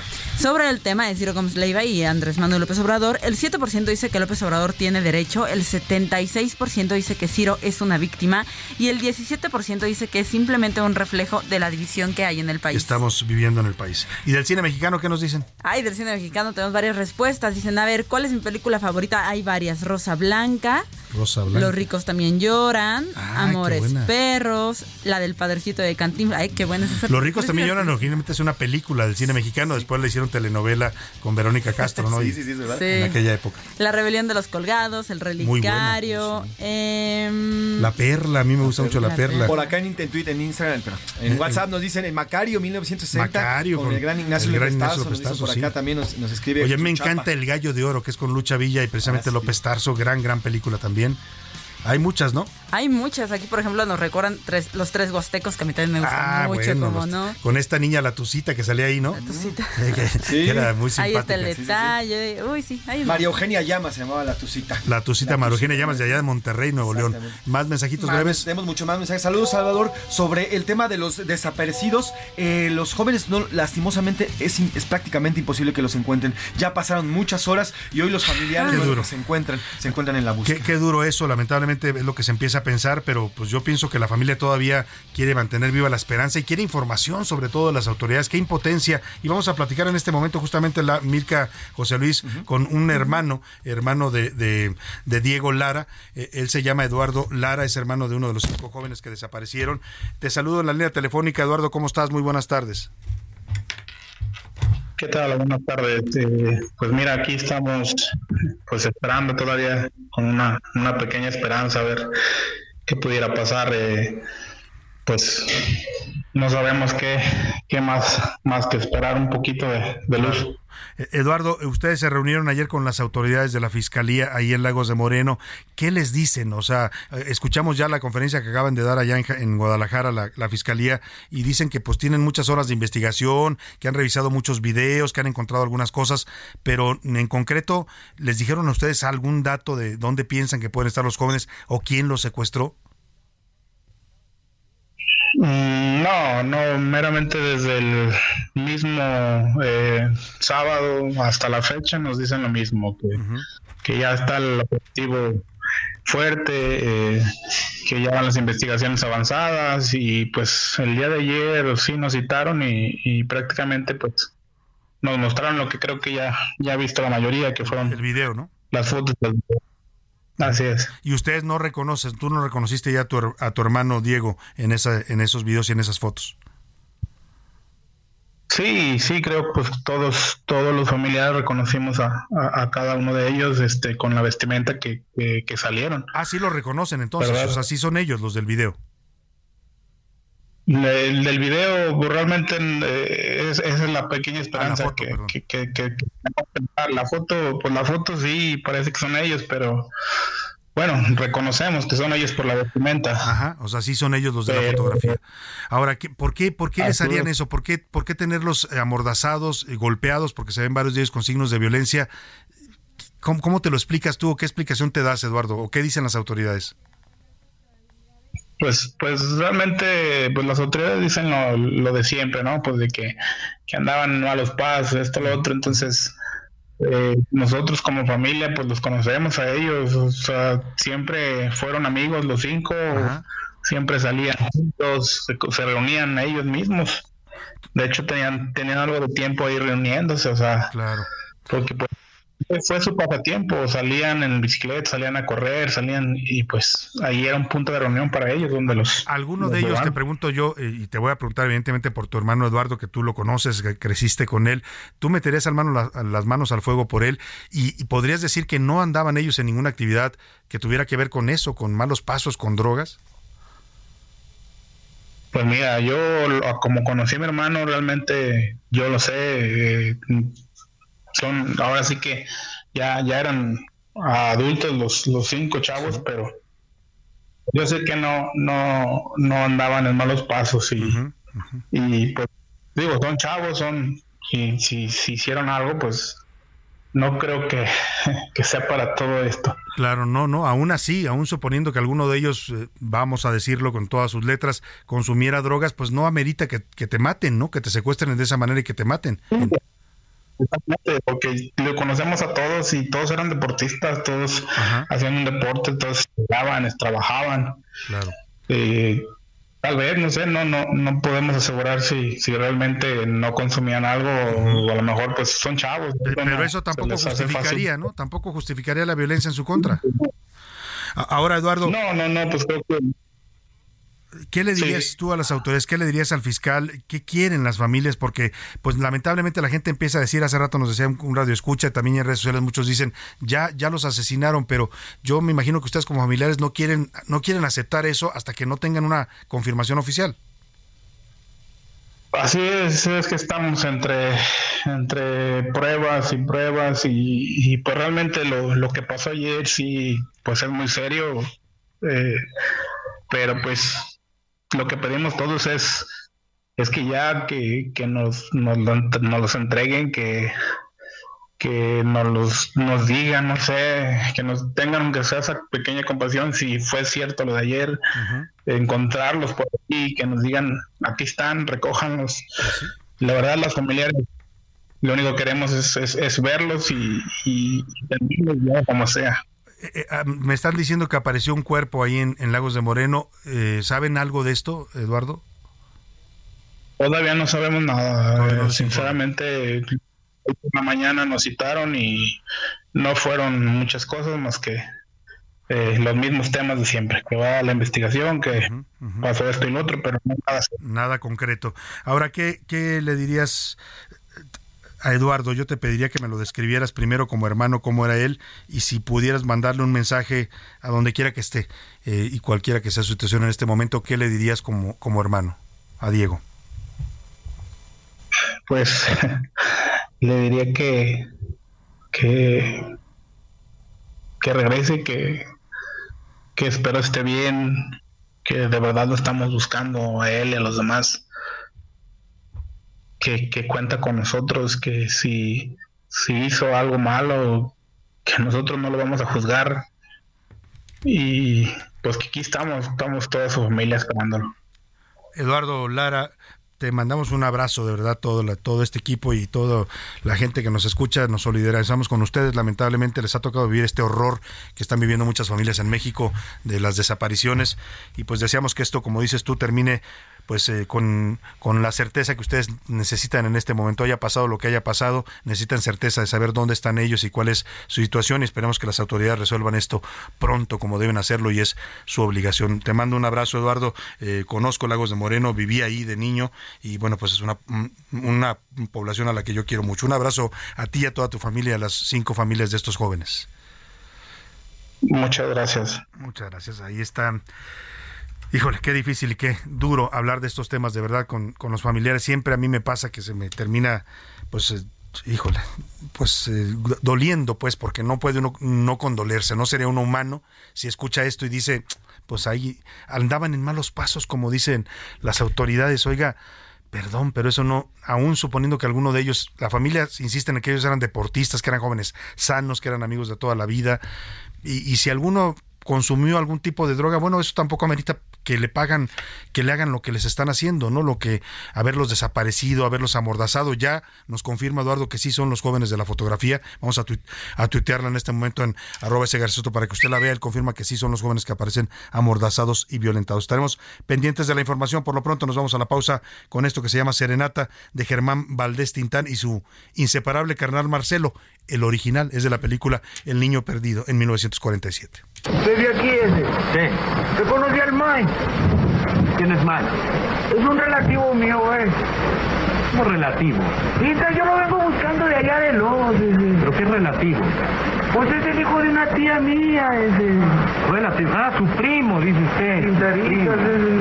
¿Para qué lo quiere? Es pues sabe que le traigo esta lira. Buena. Hágale, usted la toca. ¿Poquito? Hágale, él quiere. Amigo de la lira, está bonita, ¿eh? Está re suavena,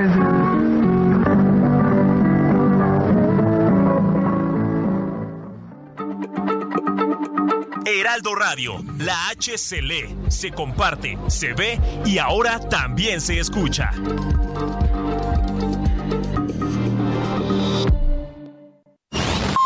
Ya estamos de vuelta en A la Una con Salvador García Soto. Tu compañía diaria al mediodía. ¿Tienes miedo de que tu hijo se convierta en un adulto insatisfecho? Este 14 de octubre en el Master Bebemundo vamos a darte las herramientas para que tu hijo se convierta en líder de su propia vida. Master Bebemundo 2023, niños felices, adultos líderes. En Papalote Museo del Niño, boletos a la venta en masterbebemundo.com. De acuerdo con la lista de las películas más taquilleras de la industria cinematográfica mexicana, no se aceptan devoluciones. Nosotros los Nobles y No Manches Frida 2 son las cintas que hasta el momento han obtenido la mayor recaudación con base en los ingresos brutos de taquilla.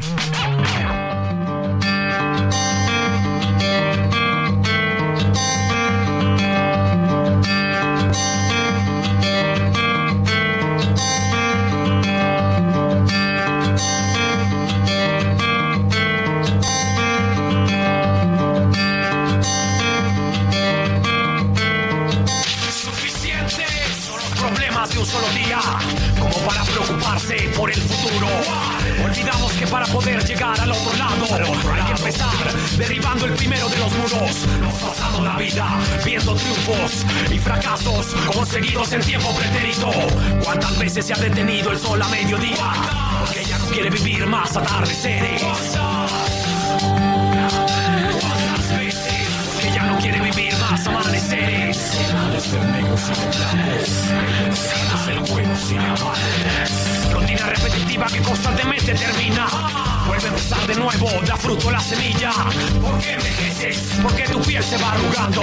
El paso del tiempo, una broma te está jugando. Sabes que la codicia puede dejarte en la ruina. ¿Quieres solucionarlo? Borrarlo de tu vida. Perros amores.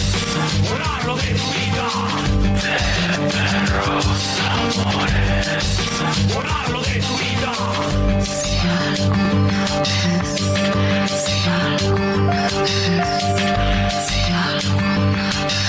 Dos de la tarde con 32 minutos. Estamos regresando de la pausa con esto, que ya también es un clásico. Ahí está la voz de Eli Guerra con Control Machete. Es de Perros Amores y fue el tema, uno de los temas de la película Amores Perros de Alejandro González Iñárritu. Un éxito, de verdad, un fenómeno en el año 2000. Esta película es la que catapulta al negro González Iñárritu, como le dicen, eh, pues lo convierte en un director de fama internacional. A partir de ahí lo buscan en Hollywood, se lo llevan a dirigir allá y bueno, empieza a hacer una carrera impresionante. Aquí en México, muchos la consideran una cinta pues importante dentro, dentro del nuevo cine mexicano que vuelve pues a retomar eh, guiones y historias y, cinematografía de calidad. Interesante, sin duda, un fenómeno de taquilla lo que fue Amores Perros en su momento. Escuchemos un poco más de esta canción de Control Machete y Eli Guerra del año 2000 con la película Amores Perros.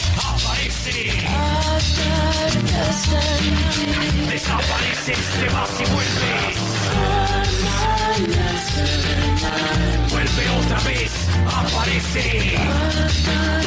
A la una, con Salvador García Soto. El ojo público. En A la Una tenemos la visión de los temas que te interesan en voz de personajes de la academia, la política y la sociedad. Hoy escuchamos a Maite Azuela en Romper la Confusión. El ojo público. Muy buenos días, Salvador. Me da mucho gusto saludarte a ti y a nuestro auditorio como todos los martes.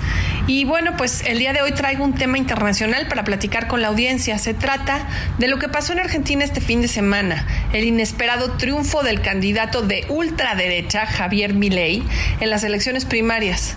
En primer lugar, al ser México parte de Latinoamérica, de- debería de importarnos más lo que pasa en la región. Cuando parecía hace unos tres o cinco años que la región se pintaba de izquierda, ahora algo da un giro en Argentina. Llega el pues muy pronto el voto de castigo por parte de la ciudadanía para cambiar radicalmente las cosas. Milei es un candidato no solo opositor a Fernández, sino que es todo lo contrario a él. Es un candidato antiderechos que de llegar a ser presidente pondrá por delante los intereses privados antes que los intereses públicos. Entonces, ¿por qué la ciudadanía argentina se radicaliza de un día para otro?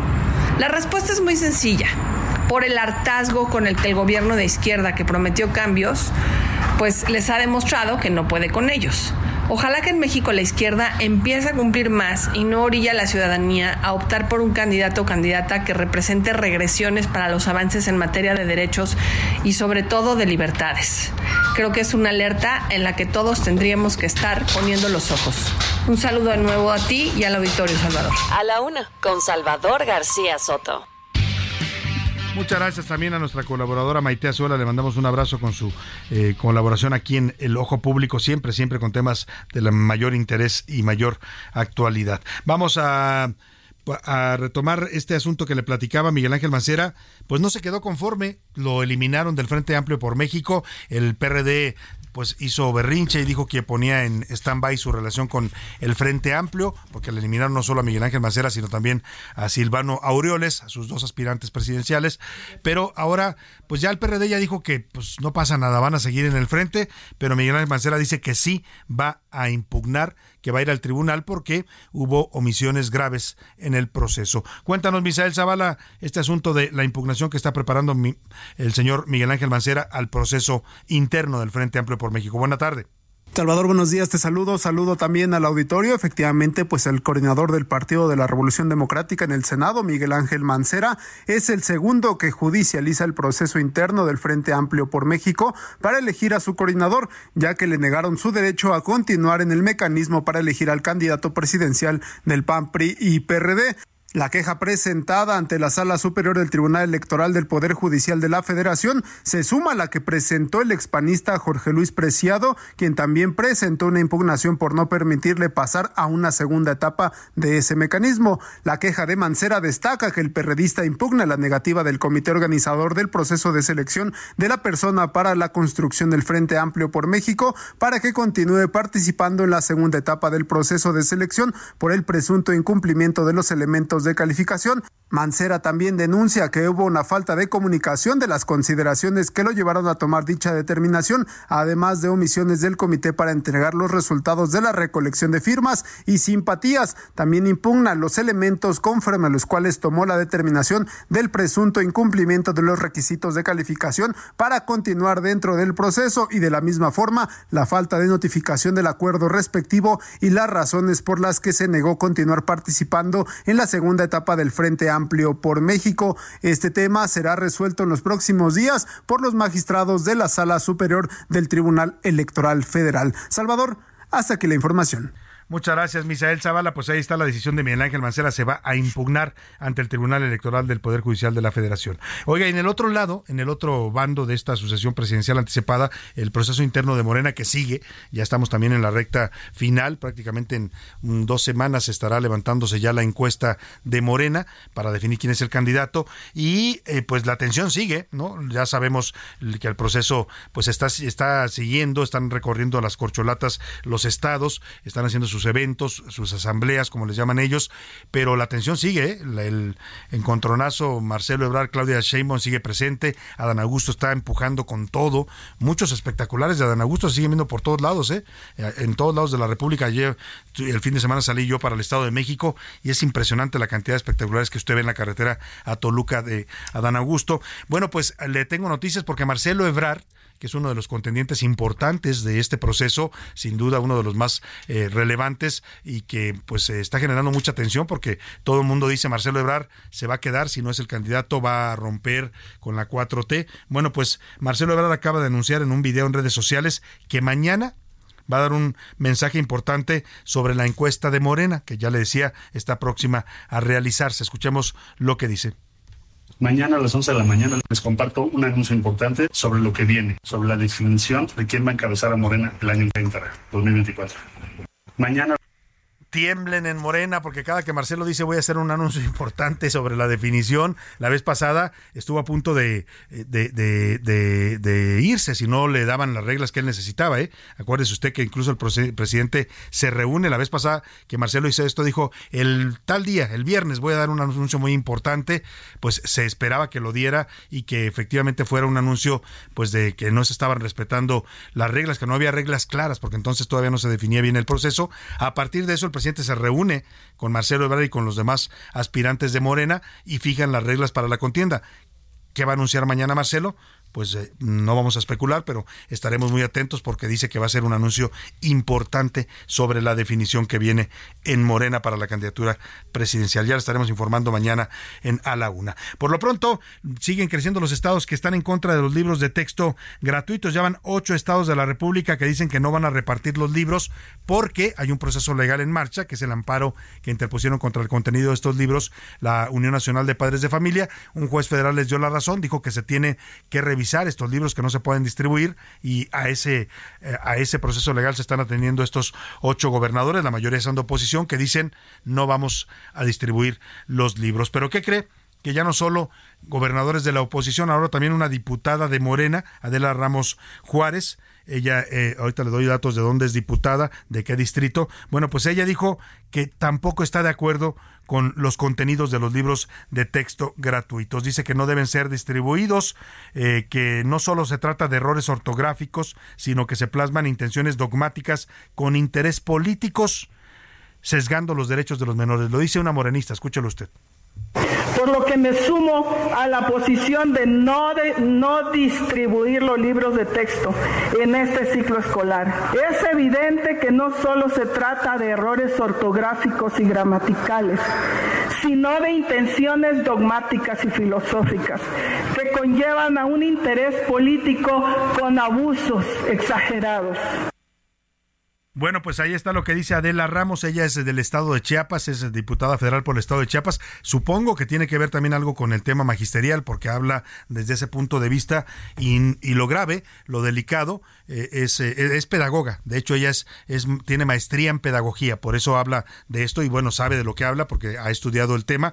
Y lo más delicado, además de lo que ya es, eh, ya es significativo que una diputada de Morena está cuestionando esto. El presidente López Obrador insiste en que no hay ningún sesgo ideológico o dogmático en estos libros. Dice la diputada que sí lo hay y supongo que ella ya los leyó y los estudió a fondo. Lo más delicado, aparte de que disiente de esta posición que es general en Morena y que encabeza el presidente López Obrador, pues es que ahora dice que teme por su vida, que teme por su integridad física después de expresar esta opinión disidente sobre los libros de texto. Escuche usted.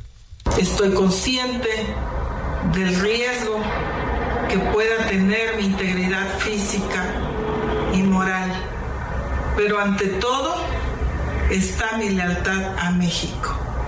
Que viva la niñez mexicana y la calidad educativa.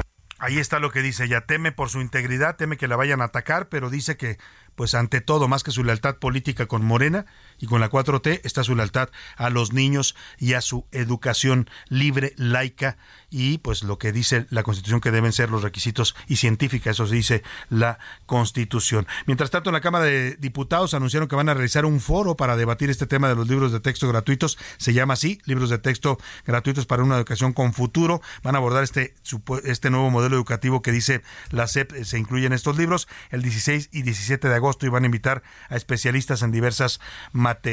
Dice el presidente López Obrador, insiste en que es un tema político, dice que todo el debate sobre estos libros es político. Siempre el presidente ve todo como una campaña política en su contra. Los estados que están rechazando hasta el momento los libros son Chihuahua, Yucatán, Jalisco, Nuevo León, Guanajuato, Coahuila, Aguascalientes y Querétaro. Todos gobernados efectivamente por la oposición, por el PRI-PAN y pues básicamente por el PRI y el PAN y por Movimiento Ciudadano. Vámonos a otro tema. Escuche usted esto que está sonando en las redes sociales. Ayer hablamos del fenómeno Wendy Guevara que se da a partir de su triunfo en la casa de los famosos, este show, reality show de Televisa. Escuche usted lo que circula. Hermosa sonrisa y nada perdida con un corazón del tamaño del sol. Le encanta la fiesta, es divertida y con un gran sentido del humor es una morra valiente, brillante y carácter muy fuerte. Ella es ejemplo de lucha y de superación.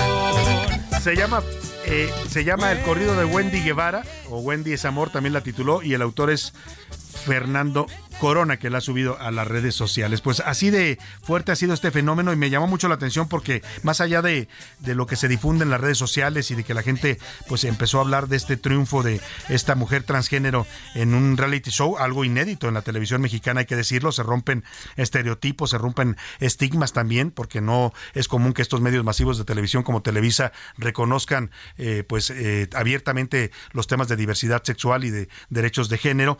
Eh, y me llamó mucho la atención un tuit de Tania Morales, ella es directora de Infancias Trans AC, es una activista comprometida con este tema de los derechos de la comunidad trans y sobre todo la defensa de las infancias trans, y le puso un tuit en el que le dice a, Wendy Ibarra que eh, le agradece, porque es probable que ella no sepa todo lo que tu existencia pública nos ha ayudado a, la a que la sociedad conozca, que la identidad de género se vive desde la infancia y no cambia aunque te prohíban expresarla, que es injusto que una persona tenga que esconderse para poder ser quien es. Los obstáculos de las infancias trans enfrentan en el sistema educativo, que el trabajo sexual es trabajo, que la identidad de género distinta al género impuesto en el nacimiento es parte de la diversidad humana y que la única persona que debe decidir sobre tu cuerpo eres tú. Es parte del mensaje que le dedica Tania Morales, a quien tengo el gusto de saludar esta tarde en la línea telefónica. Ella es directora de Infancias Trans ACE. Tania, qué gusto escucharte. Buenas tardes.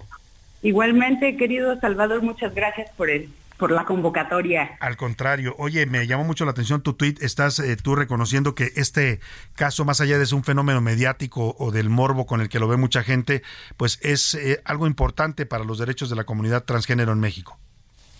Así es, fue, me parece que una maravilla, una aportación para todo el mundo, una sorpresa y, efectivamente me parece que el hecho de, su presencia en este medio masivo pues permitió que las personas que no conocen personas trans eh, puedan darse cuenta que pues no hay nada que temer, que hay mucho que aprender y que estamos ante un ser humano, eh, un ser humano maravilloso que ha reflexionado, que ha eh, superado obstáculos, pero nos ha enseñado también a las mismas personas que estamos como activistas tratando de difundir esto que, que Wendy nos permitió conocer de cerca, pues llegar a más personas ¿no? y aprender.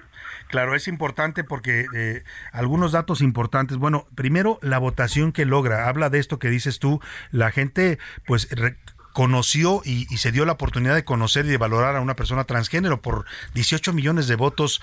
Eh, Tania, ayer decían, no los logró ni el presidente en su revocación de mandato. Vaya, ni Ricardo Anaya en la última elección presidencial. Así es, es, maravilloso el poder de convocatoria que tuvo, no, los 18 millones de votos, pero también fue un fenómeno en donde las, las personas de la diversidad, no solo las personas trans, sino las personas, las lesbianas, sexuales, eh, personas gays se, eh, reunieron, ¿no? Para poder ver esta final y apoyar a Wendy. Eh, a mí me parece que ha, logrado muchas cosas, sobre todo la unión y el reconocimiento eh, de una trayectoria de vida. y, este, y eso nos, nos habla también de un paso agigantado que se está dando en la sociedad mexicana. Eh, antes nunca había sucedido esto, no solo su participación, sino estas esta manera de quererla, de abrazarla y de apoyarla, me parece que, que nos da cuenta de una sociedad mexicana mucho más avanzada en sus reflexiones sociales eh, y pues ahora sí que es, es, una muestra de que todo el trabajo que se está haciendo para eh, para reivindicar estas historias pues está dando frutos. Ahora, eh, eh, este es el fenómeno mediático, es una burbuja que estamos observando y que pues manda estos mensajes que tú bien dices, Tania, pero abajo está la realidad. Vamos a ver si esa realidad empieza a cambiar con este tipo de fenómenos mediáticos, porque veía yo datos del, del, Consejo Nacional para Prevenir la Discriminación, el CONAPRED, que dice que, por ejemplo, solamente 11% de las personas trans en México puede lograr estudiar una carrera universitaria y las que lo logran, solamente 5% puede ejercer su profesión. O, por ejemplo, este dato que es dramático, el promedio de vida de la comunidad o de la población transgénero en México es de 35 años en promedio. Así es. Y, creo que justamente Wendy es lo que permite entender. O sea, si, vemos las demás participaciones, nadie tiene la trayectoria eh, de Wendy, que no, no pudo estudiar la secundaria. Eso es algo que vemos en la población. Y, eh, no tener opciones en el sistema educativo, ya sea porque en, tu, en la familia se niega el reconocimiento de quién es la persona, sino que también en, en, la escuela se vuelve un medio... Eh, Hostil para pues, ellos, ¿no? Exactamente. Pues sí, ahí está. Sí, te escucho, te escucho, Tania. Pues, ¿qué es lo que sucede? Que las personas trans dejan el sistema educativo y con eso pues sus oportunidades profesionales pues son este, mucho más eh, minadas, digamos, ¿no? Entonces a veces eh, las opciones laborales pues que tienen son opciones, eh, más bien no son tanto opciones, ¿no? Claro. Eh, no es que la, elijan, sino es un destino de pronto. Eh, que, es el tema del, trabajo sexual que tú mencionas en tu tweet, que muchos transgéneros terminan en eso porque no tienen otra opción para sobrevivir. Sí, y también como lo plantea Wendy, la verdad es que eh, entender que el trabajo sexual es trabajo y que debería haber cuidados y una serie de lineamientos para que las personas que eligen, que sí puedan elegir el trabajo sexual, pues estén cuidadas, ¿no? Sí, se estén cuidadas y estén reguladas y no estén a la merced, pues, de, lo que puede pasar en las calles, ¿no? De manera impune. Pues vamos a estar atentos a, esta problemática. Siempre, siempre hemos dado voz a estos, eh, a estos eh, movimientos y eh, organizaciones como la tuya, Tania, que pues apoyan, en tu caso, a las infancias trans. Vamos a estar siguiendo el tema de cerca y, por supuesto, si tú no lo permites, siempre te seguiremos consultando. Claro que sí, muchas gracias. Te mando un abrazo. Siempre. Gracias Igualmente. a Tania Morales, directora de Infancias Trans AC. Y bueno, pues ella valora, más allá del impacto mediático y el morbo que representa para muchas personas, el, lo que puede salir positivo de esta visibilización de una mujer trans, en este caso reconocida en un reality show que, bueno, pues siguieron millones de personas, no solo en México, eh, en toda Latinoamérica. Vámonos a los deportes. Ya anda por aquí el señor Oscar Mota. Los deportes en A la Una con Oscar Mota. Oscar Mota, bienvenido. Mi querido Salvador García Soto, amigas y amigos, hoy un gran día para ganar, Día del Cine Mexicano. Y por supuesto tenemos que recordar las películas con temática deportiva. Oye, yo me acuerdo del chanfle. Muchísimas de ellas. ¿Tú cuál otra te acuerdas? Vamos a escuchar la Venga. siguiente nota. Luces, cámara y mucha acción. En el Día del Cine Mexicano, las películas deportivas no podían quedar fuera de la jugada. La época de oro del cine nacional no podría ser entendida sin el cine de luchadores. Fue La Bestia Magnífica del director Chano Urueta quien inició en 1953 una categoría ahora de culto que incluye las 52 películas con el santo como protagonista y decenas más con Huracán Ramírez, Blue Demon, Mil Máscaras, Octagon Atlantis. Santo llamando a Blue Demon, Santo llamando a Blue Demon, contesta Blue, contesta, es urgente, contesta Blue. El fútbol mete goles constantemente entre los cineastas mexicanos, desde el futbolista fenómeno con Adalberto Martínez Resortes, el histórico americanista El Chanfle, de Roberto Gómez Bolaño Chespirito, Rudo y Cursi de Gael García y Diego Luna, hasta el Atlético San Pancho con Héctor Suárez. Todos son para intentar una chilena. El chanfle, chanfle, qué jugada. Pelé comparado con este hombre es un principiante. El deporte mexicano en el cine se lanzó a las aguas de la problemática de algunos atletas con la caída protagonizada por Carla Souza o le pegó de home run con el juego perfecto que retrata el triunfo de los niños beisbolistas de Williamsport en 1957 y por supuesto nunca olvidar que Pepe el Toro es inocente. Pepe el Toro, el hombre que lucha cara a cara contra la vida y la vida le rompe la cara. Oscar Notaldrete. Muy buen recuento, Oscar Mota, de las películas del cine mexicano que hablan del deporte. Eh, a- absolutamente para todos los gustos, para todas las eh, formaciones, para todas las épocas, así que pues hay que recordarlo rápidamente. Temas de fútbol, hoy a las 7.30 de la noche, Rayados contra el Nashville por un lugar en la final de la eh, Leagues Cup, donde eh, le informo a mi amigo Manfred, a Luis José Luis Sánchez. Sánchez, que eliminaron a su América la semana Sí, a la pasada. América se fue. Bueno, pues vamos a to- todo el apoyo al Monterrey, ¿no? Que es el único que nos representa. Ahora sí, como una genkidama de. Goku. Y vámonos, gracias, Oscar Mota. Hoy un gran día para información último minuto. Último minuto en A la Una con Salvador García Soto. José Luis Sánchez no le pudo tanto la derrota del América porque andaba de vacaciones, entonces. Pero sí nos robaron el penal. Pero bueno, rapidísimo, de último momento, Mattel, la empresa Mattel acaba de lanzar o lanzará el próximo 17 de agosto, es decir, pasado mañana, una versión de la actriz María Félix. Justamente el día de la- del, del cine mexicano está haciendo este anuncio. Va a ser eh, vendida en tiendas estas de Palacio y además en Amazon. Y está espectacular la muñeca. Se la voy a poner en este momento en arroba ese. Soto para que usted la vea. Es idéntica a María Félix, la Barbie que está sacando Mattel. Muy listos porque lo hacen en el Día Nacional del Cine Mexicano. Nos despedimos de usted agradeciéndole el favor de su atención. Quédese aquí con Adriana Delgado, el dedo de la llaga. Yo lo espero mañana con todo este equipo a la una. Excelente tarde, provecho. Por hoy termina A la Una con Salvador García Soto. El espacio que te escucha, acompaña e informa. A la Una. Con Salvador García Soto.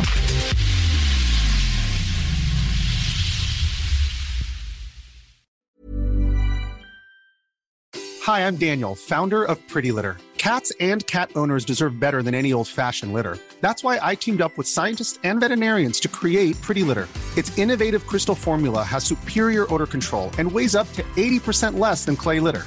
Pretty Litter even monitors health by changing colors to help detect early signs of potential illness. It's the world's smartest kitty litter. Go to prettylitter.com and use code ACAST for 20% off your first order and a free cat toy. Terms and conditions apply. See site for details.